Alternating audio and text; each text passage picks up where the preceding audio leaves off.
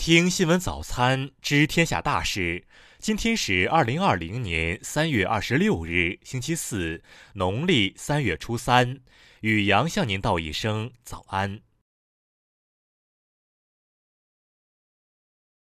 先来关注头条新闻：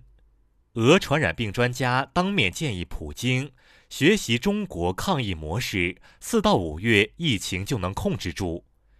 俄罗斯总统普京二十四日到访莫斯科一家医学中心，看望那里的新冠肺炎患者，并与该中心主任医师、传染病专家普罗岑科进行交谈。据俄罗斯媒体介绍，普罗岑科当天向普京建议说，俄罗斯现应就疫情向不同方向发展做好准备。普罗岑科说：“我作为一名医生，作为一名主任医师、一名麻醉师、一名重症监护室的医生，我认为应重点研究意大利的情况，以防俄罗斯出现疫情大爆发。”他还认为，俄罗斯如果学习中国的抗疫模式，五至六月份就能将疫情控制住；但如果按照意大利的模式发展，九月份能控制住疫情已算乐观。据俄罗斯新冠疫情防控指挥部二十四日通报，当天全俄境内新增新冠确诊病例七十一例，他们分布在全国十四个地区，目前累计总数已达四百九十五例，当天康复病例为五例，总共出院累计二十二例。再来关注国内新闻。近日，中央全面依法治国委员会印发文件，明确要强化乡村司法保障，严厉打击农村黑恶势力及其保护伞，打击收买外籍妇女为妻、非法收养儿童等违法犯罪活动。外交部昨日表示，中方满足国内需求的同时，也在努力为各国在华商业采购医疗物资提供便利，没有采取任何外贸限制措施。人社部昨日表示，国有企业要连续两年扩大招聘高校毕业生的规模，不得随意毁约，不得将在本单位实习的期限作为招聘入职的前提条件。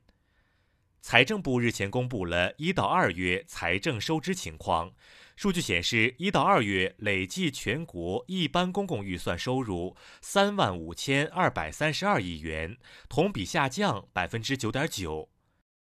科技部近日印发通知，明确到二零二五年布局建设若干国家技术创新中心，突破制约我国产业安全的关键技术瓶颈。国家版权局二十五日通报，二零一九年我国著作权登记工作取得新进展，全国著作权登记总量达四百一十八万六千五百四十九件，同比增长百分之二十一点零九。工信部昨日表示。通信大数据行程卡上线了境外到访地查询功能，可以对手机用户前十四天到访的境外国家或地区的信息进行查验。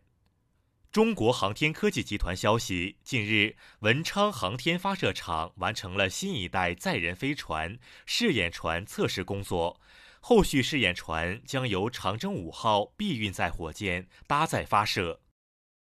再来关注国际新闻。当地时间二十五日，美国白宫官员和参议院领导人就两万亿美元的经济刺激计划达成了协议。消息公布后，美股三大股指期货探底反弹。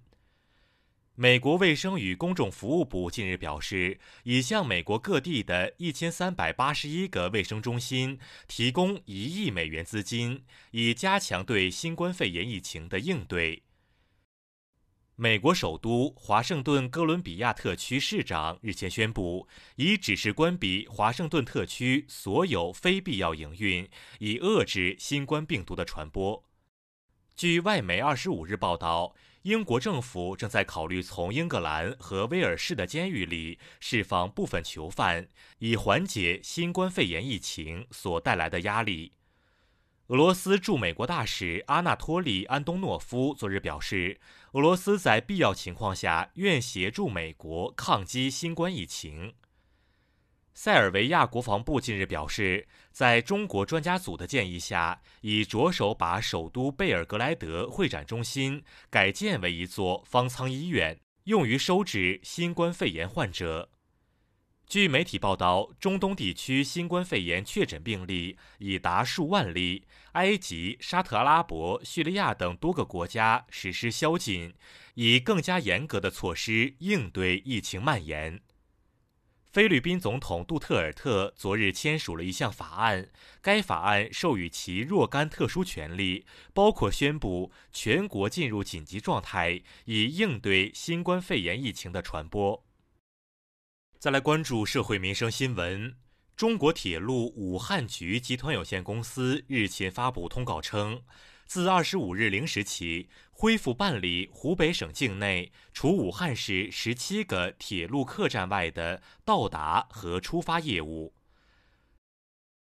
四川省应对疫情指挥部二十五日发布公告，终止疫情期间暂停麻将馆、茶室、网吧等有交叉传染风险的经营场所开业及暂停组织群体性聚餐活动的规定。北京市商务局二十五日发布消息称，北京有关刺激汽车消费措施尚未研究论证，对此事给社会公众造成的误解表示深深的歉意。因多次在小区免接触快递架盗窃快递，近日北京海淀警方以涉嫌盗窃罪将犯罪嫌疑人石某某依法刑事拘留。近日，湖南湘乡市一男子因婚姻问题与妻子发生争执，将其妻刺伤后驾车逃离现场，后发生交通事故，经抢救无效后死亡。目前，此案正在依法办理中。再来关注文化体育新闻。据外媒报道，吴磊在昨天进行的新冠病毒测试时已经呈阴性。这意味着吴磊已经获得了医学解除。至此，西班牙人俱乐部感染新冠病毒的全部六人都已经转阴。国际奥委会主席巴赫二十五日就已决定延期至明年的东京奥运举办日程，称达成共识的是最晚将在夏季举办，并没有限定在夏季。